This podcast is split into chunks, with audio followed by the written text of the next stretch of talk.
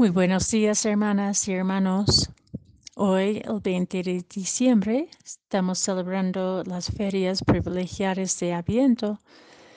La primera lectura es del libro de Isaías, capítulo 7, versículos 10 a 14. El Evangelio de hoy es según San Lucas, capítulo 1, versículos 26 a 38.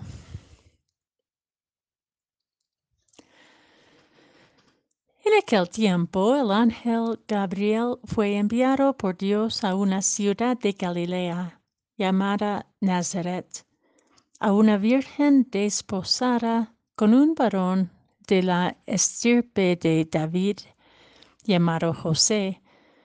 La virgen se llamaba María. Entró el ángel a donde ella estaba y le dijo, Alégrate, llena de gracia el Señor está contigo. Al oír estas palabras, ella se preocupó mucho y se preguntaba qué quería decir semejante saludo. El ángel le dijo, No temas, María, porque has hallado gracia ante Dios. Vas a concebir y a dar a luz un hijo que le pondrás por nombre Jesús él será grande y será llamado Hijo del Altísimo. El Señor Dios le dará el trono de David, su padre, y él reinará sobre la casa de Jacob por, los siglos, y su reinado no tendrá fin.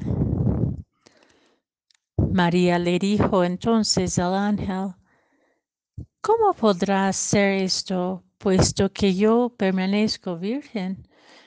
El ángel le, contestó, el Espíritu Santo descenderá sobre ti y el poder del Altísimo te cubrirá con su sombra.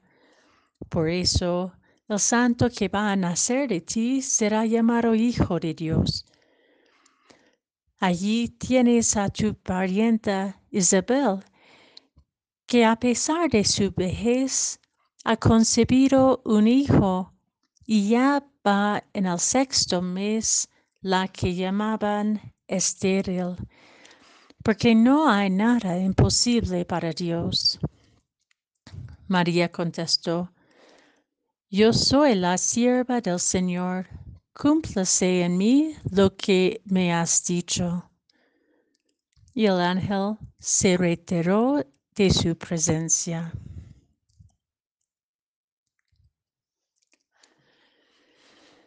Dios acontece en la vida de una manera que escapa nuestro entendimiento, si bien nos hace partícipes y colaboradores en su deseo de encarnarse entre nosotros.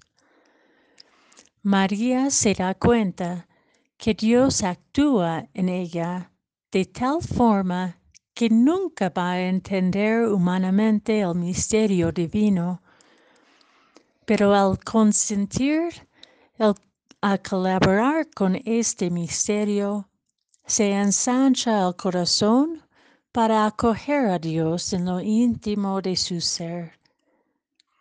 Es capaz de maravillarse del amor de Dios para con ella y por ella, para con toda la humanidad esperando al Mesías. Para Dios no hay nada imposible, aun cuando sentimos que no somos capaces, que estamos llenos de temor, que las pruebas duras de la vida nos hacen estériles para engendrar novedad inédita. Sin embargo, con la encarnación del Emmanuel, Dios con nosotros, cada persona es templo de Dios, aun, aunque muchas veces no lo creemos y nos maltratamos mutuamente. El Evangelio hoy nos interpela con la invitación de cambiar nuestra acogida del otro y de la otra que llega a nuestro encuentro particularmente a aquel o aquella que nos molesta, que nos perturba, que, nos, que no logramos entender, pero también aquel, aquel o aquella pobre e insignificante a quien normalmente no prestamos atención. ¿Cómo cambiarán nuestras relaciones, nuestra sociedad, nuestro mundo, si nuestro saludo sea como el ángel, como, como el ángel Gabriel saludó a María aquello bendito día en el entorno de la pequeñez e, insignificancia de su pueblo y familia. Alégrate, llena, lleno de gracia. El Señor está contigo.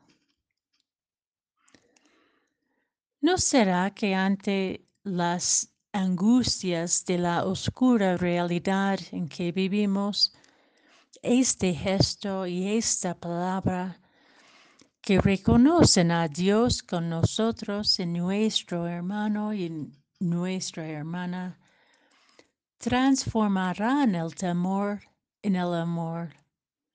Y así la luz verdadera nacerá nuevamente con que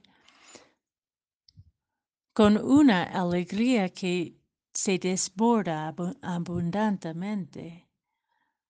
Pues para Dios no hay nada imposible y su encarnación sigue llenándonos con su alegría gratuita y maravillosa que engendra su novedad divina en los acontecimientos de nuestra vida.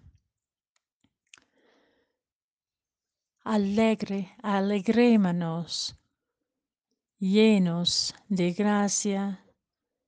El Señor está con nosotros.